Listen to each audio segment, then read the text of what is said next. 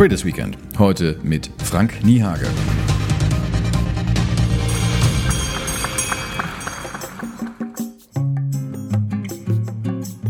Wenn es noch eines Belegs bedurft hätte, dass Erfolg gelassener macht, dann liefert ihn Frank Niehage. Seine Ruhe ist ansteckend, sitzt man dem Vorstandsvorsitzenden der Flatex de Giro AG gegenüber. Und wenn er dann noch die gesamtgesellschaftlichen Folgen der aktuellen Teuerung analysiert, beklagt, dass die von vielen jetzt erwartete Rezession vor allem diejenigen treffen wird, die vom Schicksal weniger begünstigt sind, also menschliche Krisen verursachen wird, dann erkennt man, dieser Mann denkt über sein alltägliches Umfeld hinaus. Wie auch anders. Der Mann hat den Rollenwechsel wiederholt praktiziert, denn der Ausbildung nach ist er Jurist und auch heute noch zugelassener Rechtsanwalt. Für internationale Anwaltskanzleien wie Beiten Burkhardt hat er in Deutschland und international, insbesondere in Asien, praktiziert. Die große Karriere machte er aber im Banking. Frank Niehage verfügt über umfangreiche Erfahrungen in allen Segmenten des Geschäfts mit Privat- und Geschäftskunden und war bis August 2014 als Managing Director bei Goldman Sachs tätig. In in früheren Positionen war er als CEO in Deutschland maßgeblich am Wachstum der Bank Sarrazin AG beteiligt. Davor war er in verschiedenen leitenden Positionen bei der Commerzbank, Credit Suisse und UBS tätig. Die Suche nach Möglichkeiten wie diesen hat bei ihm aber nichts Getriebenes. Vielmehr ist sie eine Geisteshaltung, ein Mindset. Und das, davon ist Niehage überzeugt, führt durch die Krise. Den Online-Broker Flatex de Giro könnte es zum europäischen Marktführer machen. Im Traders Weekend treffen wir heute Frank Niehage. Er ist der Chef von Flatex de Giro, einem der erfolgreichsten Online-Broker in Europa.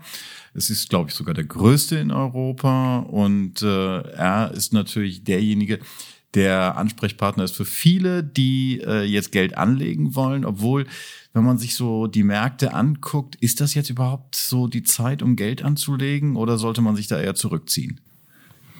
Ja, guten Tag. Erstmal vielen Dank für die Einladung. Ähm, äh, je nachdem, wie man sich positioniert, ist das äh, durchaus eine gute Gelegenheit. Also viele Tech-Werte sind 40 Prozent runtergekommen. Ähm, da würde ich sagen, da könnte man über Einstieg nachdenken. Äh, Bankenwerte sind gerade im Aufwind, äh, weil man äh, eine Zinserhöhung erwartet äh, der EZB. Ähm, insoweit, äh, je nachdem, wie man die Zukunft sieht, äh, kann es Sinn machen, bestimmte Titel zu kaufen oder auch zu verkaufen. Ähm, der unsägliche Krieg hat also Rüstungsgüterindustrie wieder in den Vordergrund geschoben, die lange also eigentlich out war. Ähm, sechs Monate früher ähm, bevor der Krieg entstanden ist, äh, hat sich niemand für Rüstungsindustrie interessiert. Hätte man das gemacht, hätte man über Nacht 100 Prozent machen können.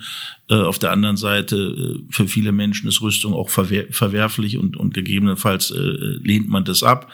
Die, die sagen, Alpha ist das Wichtigste, die hätten Rüstungsgüter, rüstungsnahe Industriefirmen also kaufen können. Ähm, also wir sind natürlich in einer Phase, wo es Industrien gibt, äh, denken Sie an Solar und Strom, äh, ähm, die, die, die jetzt profitieren von dieser Krise. Ne? Also Krise ist negativ, ich möchte Krise nicht verschönen. Äh, aber ähm, es gibt immer Unternehmen, die in Krisen besser performen und die mag man dann kaufen. Ne? Und es gibt Unternehmen, die halt in Krisen leiden, die shortet man dann e-, eher. Also am Ende kommt es also darauf an, wie ist die Sicht und, und welche Strategie verfolgt man. Also man kann in jedem Markt ähm, Geschäfte machen.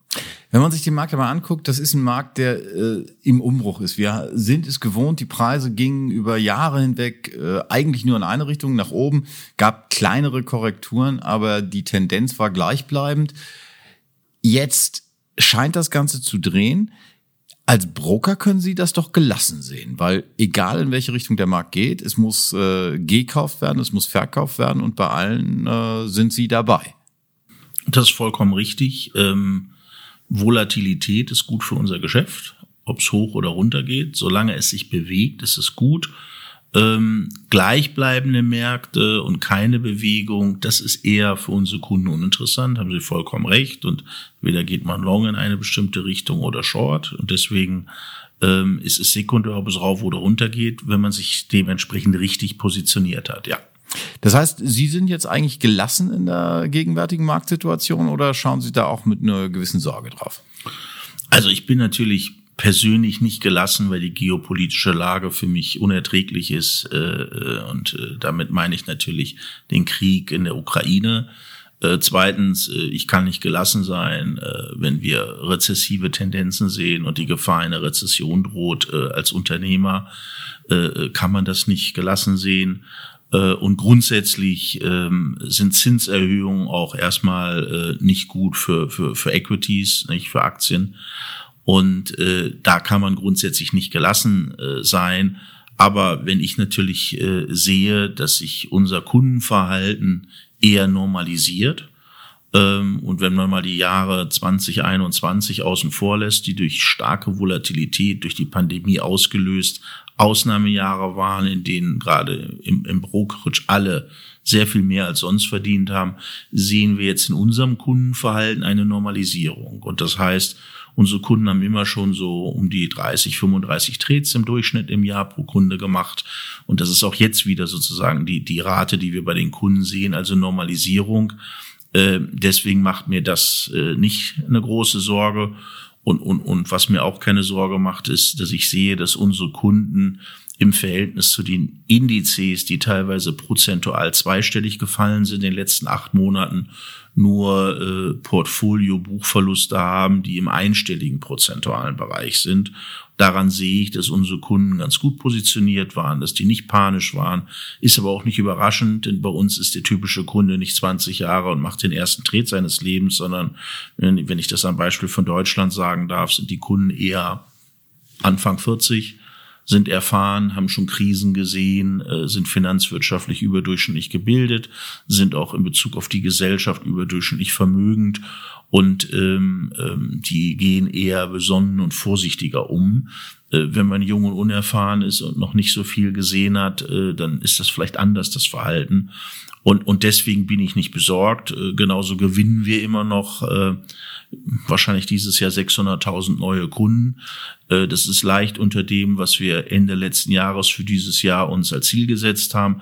Es ist aber immer noch äh, fünfmal besser als äh, alle großen Wettbewerber in Italien, in der Schweiz, in den nordischen Ländern und in UK zusammen.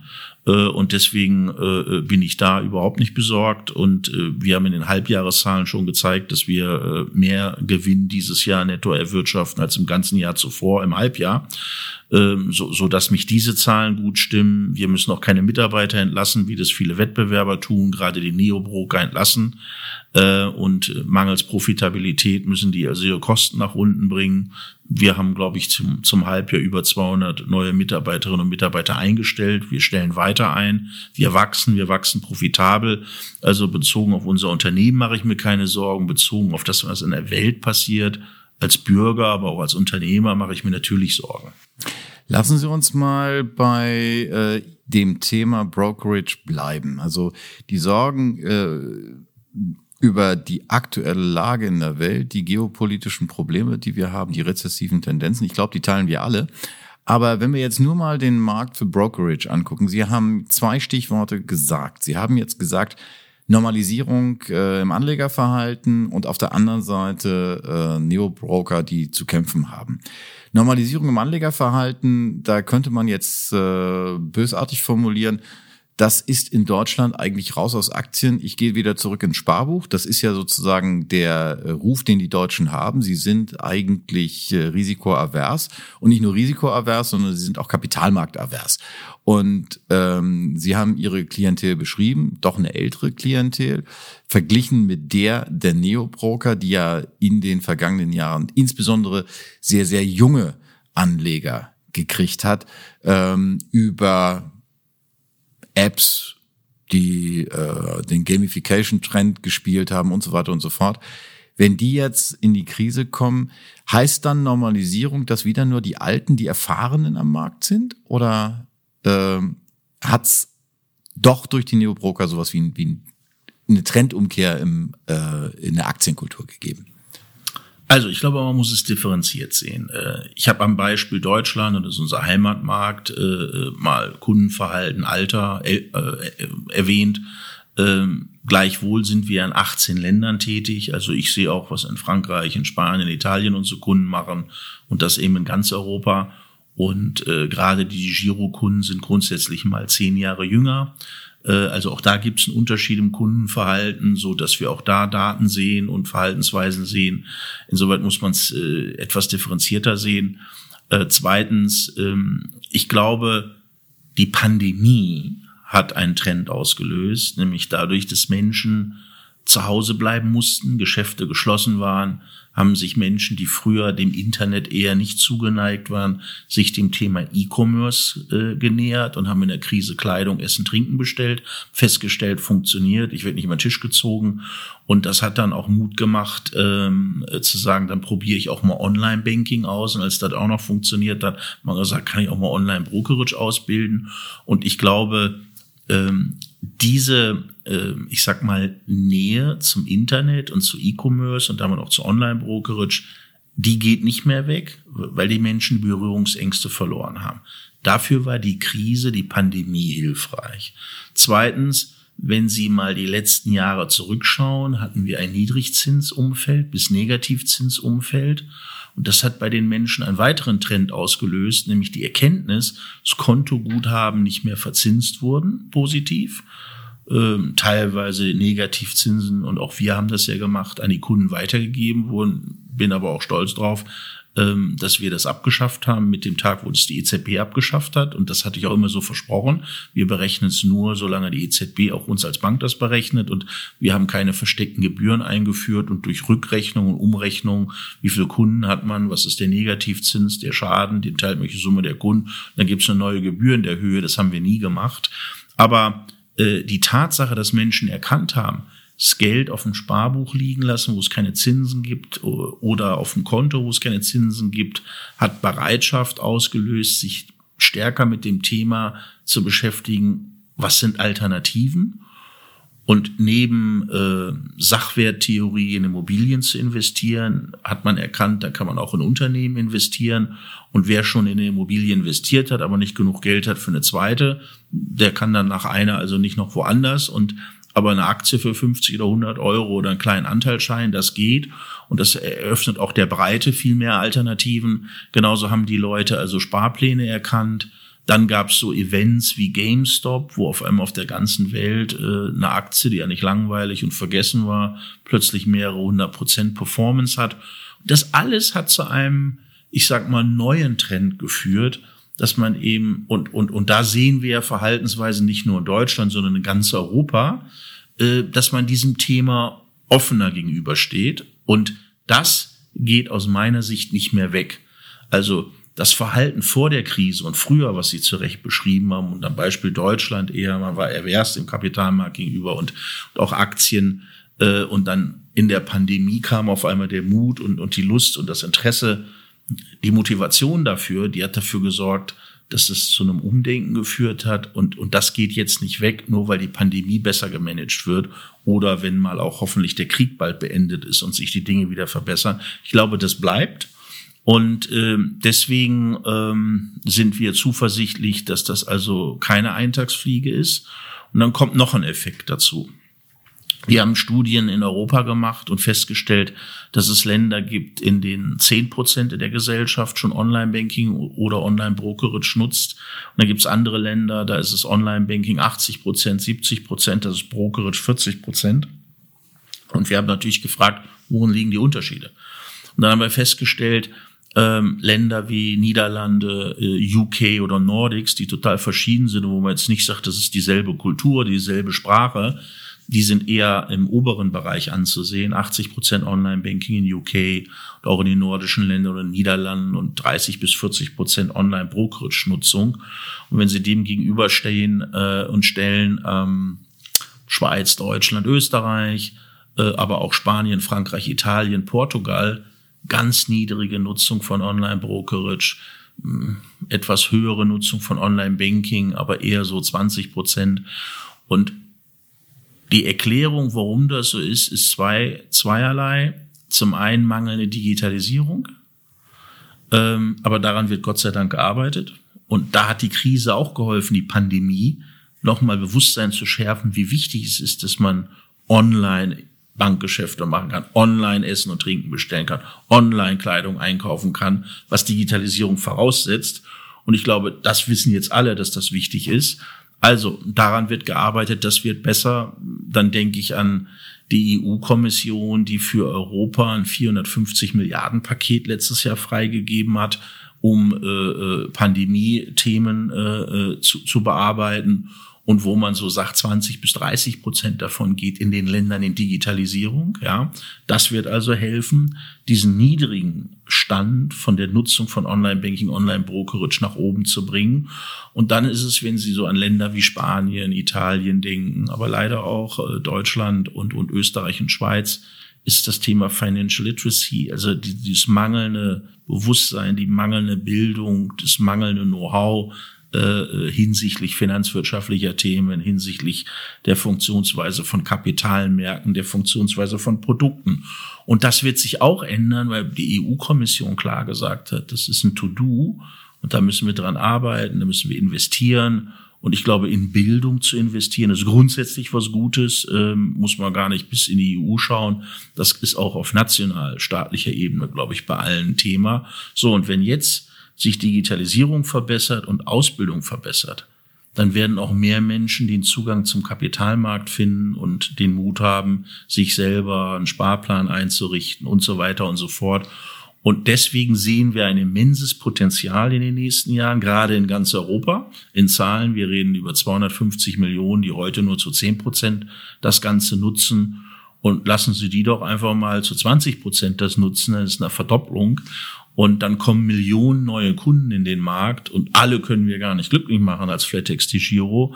Aber das erklärt vielleicht, warum ich immer sehr zuversichtlich bin, dass wir unsere Ziele in 26 von 5 bis 7 Millionen Kunden dann äh, gut erreichen werden, weil, weil ich an diese Themen glaube. Und heute haben wir schon 2,3 Millionen Kunden und wir wachsen dieses Jahr mit 600.000. Also insoweit bin ich da zuversichtlich. Ähm, aber ich kann das auch nur, weil wir ganz Europa bedienen und äh, weil ich nicht von einem Land abhängig bin. Viele meiner Wettbewerber sind hier nur in einem Land.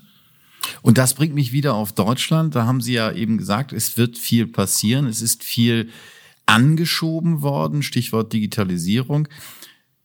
Kritiker gibt's immer und Kritiker, die sagen, es geht zu langsam, gibt es auch immer. Aber Stichwort Finanzbildung, Financial Literacy haben Sie es genannt.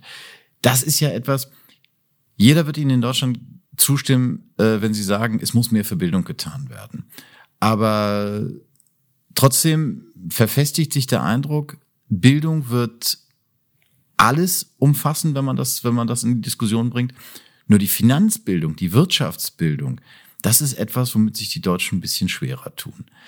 Heißt umgekehrt für mich, ähm, was macht Sie so optimistisch, dass jetzt wenn wir das Thema Bildung diskutieren, da Finanzbildung mit eingeschlossen ist?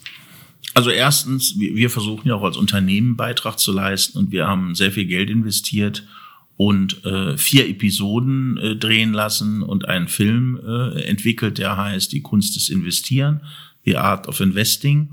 Und da gibt's vier Episoden, da wird erklärt, was ist der Unterschied zwischen aktiven passiven Investment. Ähm, warum gibt es eine Regel, don't put your eggs in one basket, also nicht alle Eier in einen Korb legen, nämlich diversifizieren. Und wenn man diversifiziert, reicht es, wenn ich fünf Aktien kaufe oder sollten es nach Portfoliotheorie vielleicht eher zwölf bis 15 sein. Also diese ganzen Grundregeln, die man so ein bisschen braucht, um Vermögensmanagement und Investieren etwas professioneller, strukturierter zu machen, haben wir in einem sehr schönen Format da gibt es äh, echte Kunden, die erzählen, warum sie was wie machen. Da gibt es namhafte Professoren, die jetzt erzählen. Da wird auf Warren Buffett abgestellt. Warum macht der Dinge besser als anders? Warum hat der norwegische Staatsfonds angefangen, nicht mehr nur in Ressourcen, nämlich Oil and Gas zu investieren, sondern äh, das, das Vermögen um die Bediensteten im Land des, äh, des Staates von Norwegen nachhaltig auch in der Altersvorsorge zu versorgen, durch Investieren in verschiedene Assetklassen über verschiedene Länder und vor allen Dingen nicht mehr nur in Ressourcen, sondern andere Industrien. Das wird da sehr schön erklärt.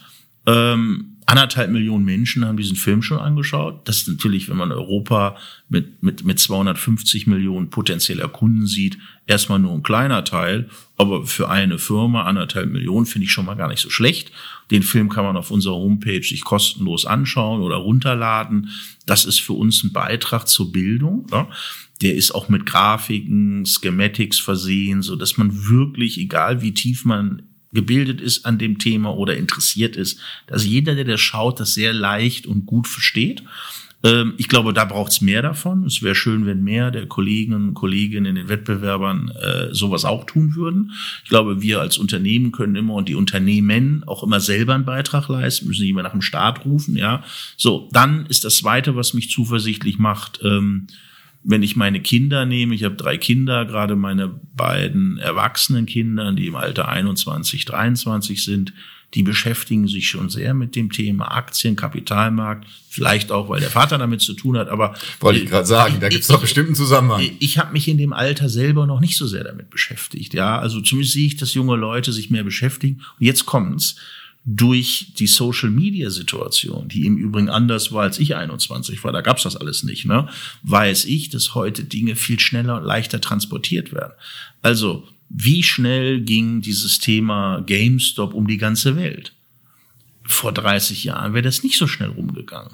Weil natürlich durch Social Media, durch ähm, die entsprechenden Foren die Dinge schneller transportiert werden. Äh, heute gibt es sowas wie Social Trading, wo, wo man schaut, was machen andere gute Investoren. Man kann das nachahmen, wenn man selber keine Idee hat. Ja, und ich glaube also, soziale Medien helfen, Dinge schneller zu transportieren. Erstens, zweitens, wenn, wenn ich mit, mit Lehrern spreche und auch mit Freunden, wo war der Unterschied? Ich habe Abi, glaube ich, 87 gemacht.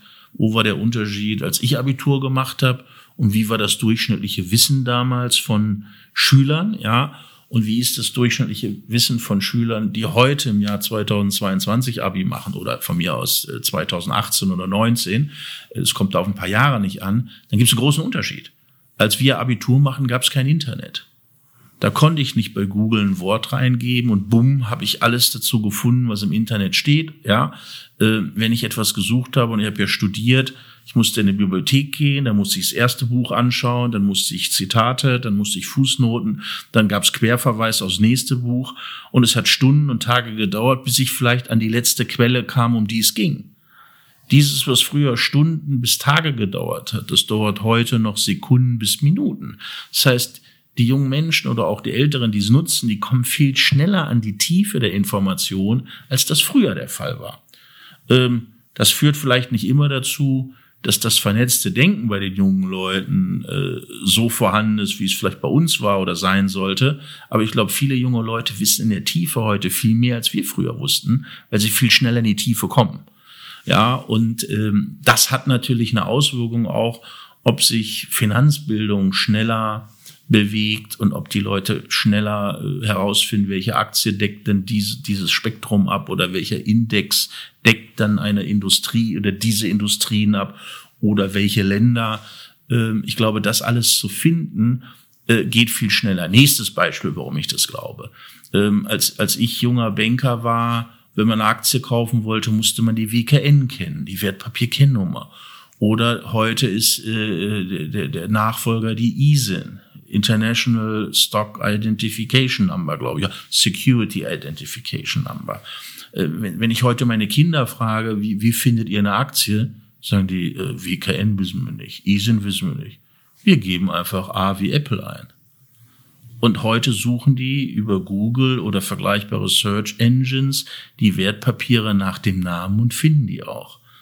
Und das gab's ja alles früher gar nicht. Das heißt, der, der eine Aktie kaufen wollte, musste erstmal die WKN kennen. Und um zu wissen, was eine WKN ist, brauchte man eine Vorbildung. Heute können Sie einfach, wenn Sie Apple kaufen wollen, geben Sie A oder Apple ein und bumm, äh, sehen Sie die, die Aktie. Und, und je nachdem, in welchem Tool oder auf welcher Plattform Sie dann handeln, egal bei welchem Wettbewerber, braucht es nur noch kaufen und, und es ist erledigt wir in unserer App haben es geschafft, dass sie mit drei Klicks einen Trade äh, äh, durchführen können. Ne? Ich mir überlege, wie lange hat es früher gedauert, als ich in der Industrie angefangen habe. Viele Klicks. Oder wenn ich darüber nachdenke, als wir früher vor 20 Jahren in der Vermögensverwaltung waren, wenn Kunden ihr, ihren Bericht sehen wollten über die Performance, dann waren Kunden stolz, wenn sie einmal im Monat einen Performance-Bericht bekamen. Heute sieht jeder Kunde bei uns Realtime was seine Performance ist. Und die wird real-time gerechnet. Sie kaufen jetzt eine Aktie und sehen sofort die Ausführung und es ist sofort in ihrem Depot und sie sehen sofort sogar farblich rot, die Aktie ist gefallen, grün, sie ist gestiegen und sie sehen die Zahl der Performance. Das ist alles Realtime. Das gab es aber vor 20 Jahren nicht. So. Und weil das alles so ist, bin ich so zuversichtlich, dass es schneller gehen wird in der Ausbildung und Bildung und dass die Informationen schneller an den Ort kommen, wo sie sein müssen, um die Entscheidung zu treffen. Welche Entscheidung dann getroffen wird, ist eine andere Frage und ob sie immer richtig oder falsch ist, wieder eine andere Frage. Aber, aber das alles, äh, äh, äh sage ich mal, führt dazu, dass ich glaube, dass es schneller gehen wird. Sie strahlen diesen Optimismus aus. Sie haben äh, sehr eindrucksvoll eben auch beschrieben, wo das Potenzial ist. Trotzdem müssen wir drüber reden. Wir haben diese Woche äh, Bankengipfel in Frankfurt gehabt und äh, da war auch die Rede von Konsolidierungstendenzen im Brokerage. Wie geht das zusammen? Ja, also es ist relativ einfach. Schauen Sie, es gibt, ähm, oder, oder nehmen wir wieder Deutschland. Ich glaube, Deutschland ist das Land in Europa, was overbanked ist. Wir hatten früher 2000 Banken, jetzt haben wir, glaube ich, noch, noch 1000. Ist immer noch viel zu viel, wenn Sie das vergleichen mit Ländern wie Frankreich, Italien, Spanien, Portugal. Ähm, ich glaube, wir haben immer noch zu viel Banken. Ähm, und das Gleiche gilt für, für Brokerage. Während sie in der Schweiz Swissquote haben, ist der Marktführer, und da gibt es nicht viel andere. Wir sind auch da. Ähm, ähm, dann gibt es in Italien Fineco und dann gibt es nicht mehr viele. Wir sind aber auch da, Nummer zwei. Ähm, in, in, in, in Frankreich gibt's Boursorama und Bourse Direct. Und dann kommen wir schon und ich glaube, vom Wachstum sind wir schon Nummer eins im schnellen Wachsen. Ähm, also Sie merken schon, wir reden dann über, über zwei, drei Player, Renta Quattro, äh, äh, ich glaube in Spanien etc. Ähm, wir haben hier irgendwie Double Digit, also zweistellig äh, äh, äh, Broker und es kommen doch immer neue dazu. Auch hier sage ich, wir sind overbroked. So. Overbanked, overbroked. Dann nächste Kaskade nach unten, Differenzierung. Dann gibt's etablierte Spieler wie Comdirect, Cortal Consors, Flatex de Giro, profitabel etabliert. Ähm, ING DIBA, ja. Äh, und dann gibt's die ganzen neuen. Äh, Smart Broker, Trade Republic, Just Trade, etc. Und die sind alle neu und nicht profitabel. Und ich glaube, in einer Krise und Konsolidierung macht es mal einen großen Unterschied, ob sie gut kapitalisiert sind und ein profitables Geschäftsmodell haben. Und ich rede gar nicht nur über Brokerage, das gilt nämlich allgemein, oder ob sie neu sind, jung sind, nicht profitabel sind und Geld verbrennen. Da trennt sich jetzt die Spreu vom Weizen. Zweitens, es macht einen großen Unterschied, ob Sie in dieser Industrie tätig sind und haben die jungen, unerfahrenen Kunden und die nur wenig Geld haben. Ich sage immer, die 20- bis 25-Jährigen, die haben nicht wie bei uns 40, 50.000 Euro Depotvolumen, sondern die haben 400 bis 500 Euro Depotvolumen. Die sind auch schneller weg als die 40, 50.000 Euro. Natürlich, wenn man die auf eine Karte setzen würde, äh, ne, wie, wie beim Roulette, dann können auch 40, 50.000 Euro sofort weg sein. Aber das machen ja glücklicherweise unsere Kunden nicht. Aber ich glaube, es ist offensichtlich, wenn sie ein kleines Vermögen haben, können sie nicht so viel machen wie mit einem größeren. Und sie können auch nicht, wenn sie 400 Euro haben, eine Warren Buffett Aktie kaufen, weil die kriegen so 400 Euro gar nicht. Ne? So, also, und so gibt's Aktien, die sind so groß, dass sie das mit dem Vermögen gar nicht hinkriegen. Ähm, und, und diese Kunden sind natürlich nicht so nachhaltig erfolgreich. Und junge Menschen haben auch noch nicht so viel Vermögen, was ganz natürlich ist. Es ist jetzt gar kein äh, schlecht oder besser oder so, sondern es ist einfach nur normal. Der junge Mensch hat noch nicht so lange gearbeitet, war noch nicht so erfolgreich, konnte noch nicht so viel sparen, also hat auch weniger Geld zum Anlegen. Wenn Sie also die Neobroker sehen, die also über ihre guten Apps äh, die jungen Leute angesprochen haben, die aber wenig Vermögen haben, wenig Erfahrung haben äh, und die noch nicht mal profitabel sind, dann haben die viel größere Schwierigkeiten und Herausforderungen als die etablierten, die sehr diversifiziertes Kundenbild haben und die auch viele erfahrene Kunden haben mit größeren Vermögen, äh, die so wie bei uns jetzt in der Krise eher stabiler dastehen und keine Panik haben und jetzt auch nicht ihre ganzen Buchverluste realisieren. Und ich glaube, es gibt auch einen großen Unterschied zwischen Buchverlust und realisiertem Verlust. Ähm, dann kann das natürlich dazu führen, dass in der Krise die noch nicht profitablen, neueren Spieler äh, äh, in größere Schwierigkeiten kommen. Und das ist der Fall. Und deswegen entlassen die auch teilweise Leute. Und ähm, dann kommt noch dazu, dass wir in der Industrie so ein Damoklesschwert haben, was da heißt Payment for Order Flow Ban, sprich äh, das Verbot, äh, das für einen gewissen Flow äh, äh die äh, Börsenplätze an die Broker Geld zahlen Und äh, das ist im Wesentlichen bei den, bei den Neobrokern die Haupteinnahmequelle. Wenn das verboten werden würde auf europäischer Ebene, haben die gar keine Einnahmen mehr, neben dem, was ich gerade schon gesagt habe. Und dann fallen die um oder kommen in richtig schwieriges Fahrwasser. Und äh, das kann äh, dazu führen, dass dann eine Konsolidierungswelle entsteht.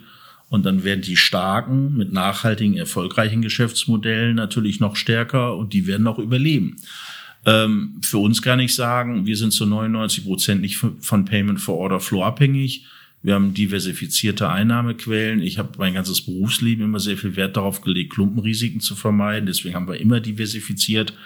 Ähm, und äh, wir würden dann in der Tat äh, gestärkt daraus gehen, weil wahrscheinlich die Kunden, die dann bei denen, die umfallen, ja woanders hingehen. Also kommen die freiwillig zu uns. Oder aber die, die in Schwierigkeiten kommen, äh, sind gegebenenfalls für mich Ziele, Targets, die man übernehmen kann. Und ich sag mal, wenn die Preise der Bewertung runterkommen, und heute haben wir noch ein Riesenspread zwischen Private und Public Equity. Wir sind börsennotiert, da gibt es einen Preis, der ist sehr transparent und wir sind auch sehr transparent in allen Zahlen, die nicht börsennotierten, nicht börsennotierten Unternehmen müssen nicht so transparent sein, sind es daher auch nicht. Und da sehen wir Unterschiede in den Bewertungen. Äh, und wenn die überteuerten Bewertungen runterkommen, der nicht notierten, die dann noch in Schwierigkeiten kommen, dann könnte es eine Konsolidierung geben. Und da werden wir wahrscheinlich einer der Konsolidierungsführer sein, denn wir sitzen zum Jahresende auf über 300 Millionen Cash. Wir haben Hauptversammlungsbeschlüsse und können jederzeit bis 50 Prozent Kapitalerhöhung machen. Äh, und deswegen sind wir äh, mit einer prall gefüllten Kriegskasse sehr schnell, sehr handlungsfähig wenn es äh, äh, Targets äh, gäbe. Auf der anderen Seite muss ich sagen, wir gewinnen heute pro Kunde mit Kundengewinnungskosten von 100 Euro unsere Kunden. Also bei einer Million Neukunden mal 100 Euro haben sie eine Zahl. Wenn Sie die Kunden der Neobroker durch die Bewertungszahlen teilen, dann kommen da irgendwie abstruse, absurde, äh, ähm, ich sag mal, Zahlen im fünfstelligen Bereich raus. Und ich glaube, man muss gar nicht Rocket Science studiert haben, um zu wissen, dass ich keinen Cent von unserem Eigenkapital nehmen werde, wenn ich für 100 Euro einen Kunden organisch akquirieren kann, mehrere tausend Euro durch anorganisches Übernehmen zu bezahlen. Ne? Also würde ich nie tun, würde auch niemand wollen. Ähm, kommen aber die Bewertungen bei den nicht notierten Firmen runter, dann mag das anders sein. Ja. Ist die Frage, Sie haben es eben schon beschrieben. Es gibt zwei Wege zu konsolidieren. Entweder äh, die Branche schließt sich zusammen, die Starken schlucken die Schwachen, oder aber, äh, wie gesagt, sie übernehmen lediglich die Kunden. Das heißt, das ist eine andere Form des organischen Wachstums. Gäbe es jenseits des Preises etwas, wo Sie sagen, da sind im Markt Player, die interessieren mich. Und dann würde mich interessieren, was sind die Kriterien?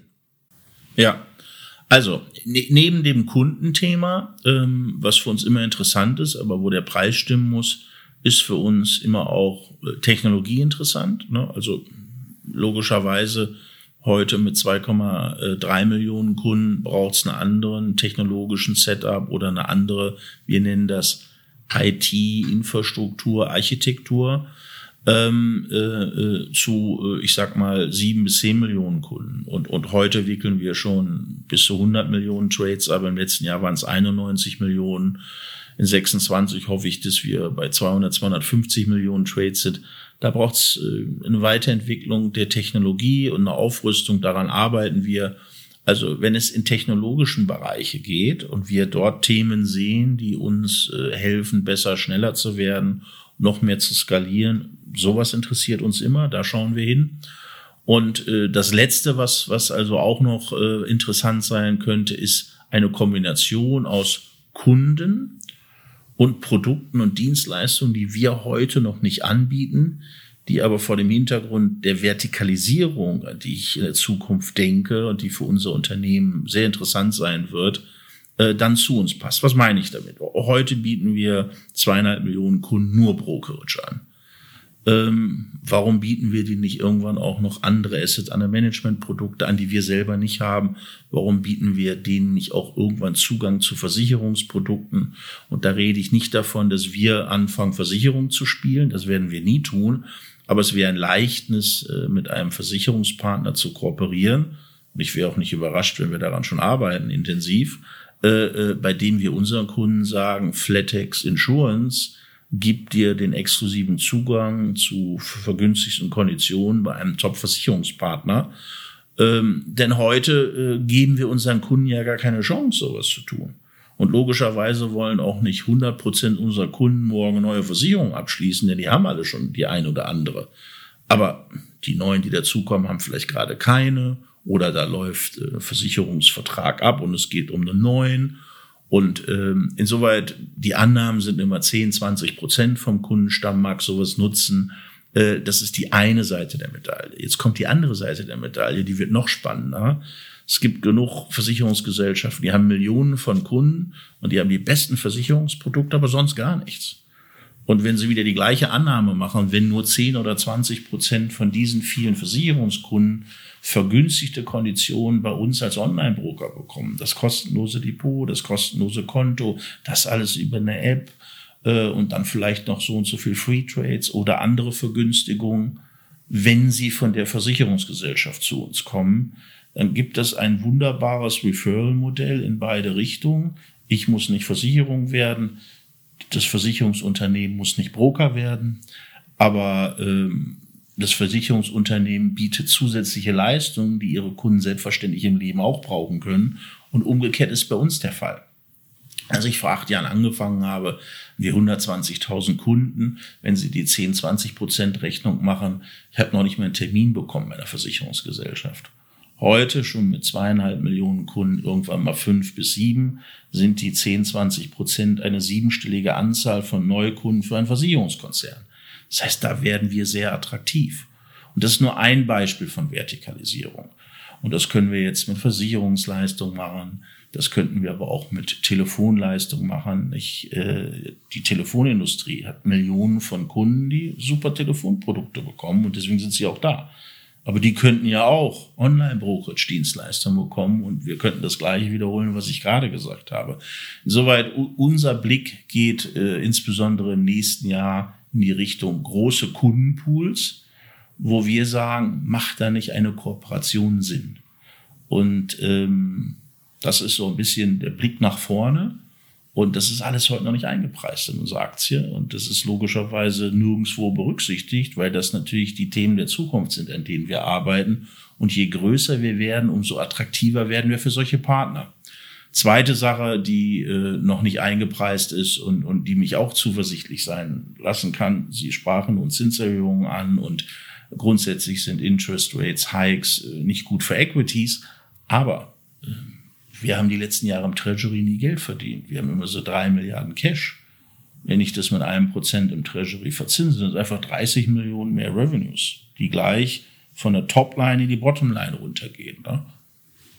Und wir müssen nicht viel dafür tun, eigentlich gar nichts. Und deswegen ist es immer die Frage, wie blicke ich auf die aktuelle Situation und die Zukunft und wie positioniere ich mich und wie ist mein Geschäftsmodell wenn ich, wie wir heute im Gipfel gehört haben, äh, ein Geschäftsmodell habe, was wir glücklicherweise nicht haben und Fristentransformationen gespielt habe, erwischt es mich jetzt kalt, wenn also die Zinsen anziehen.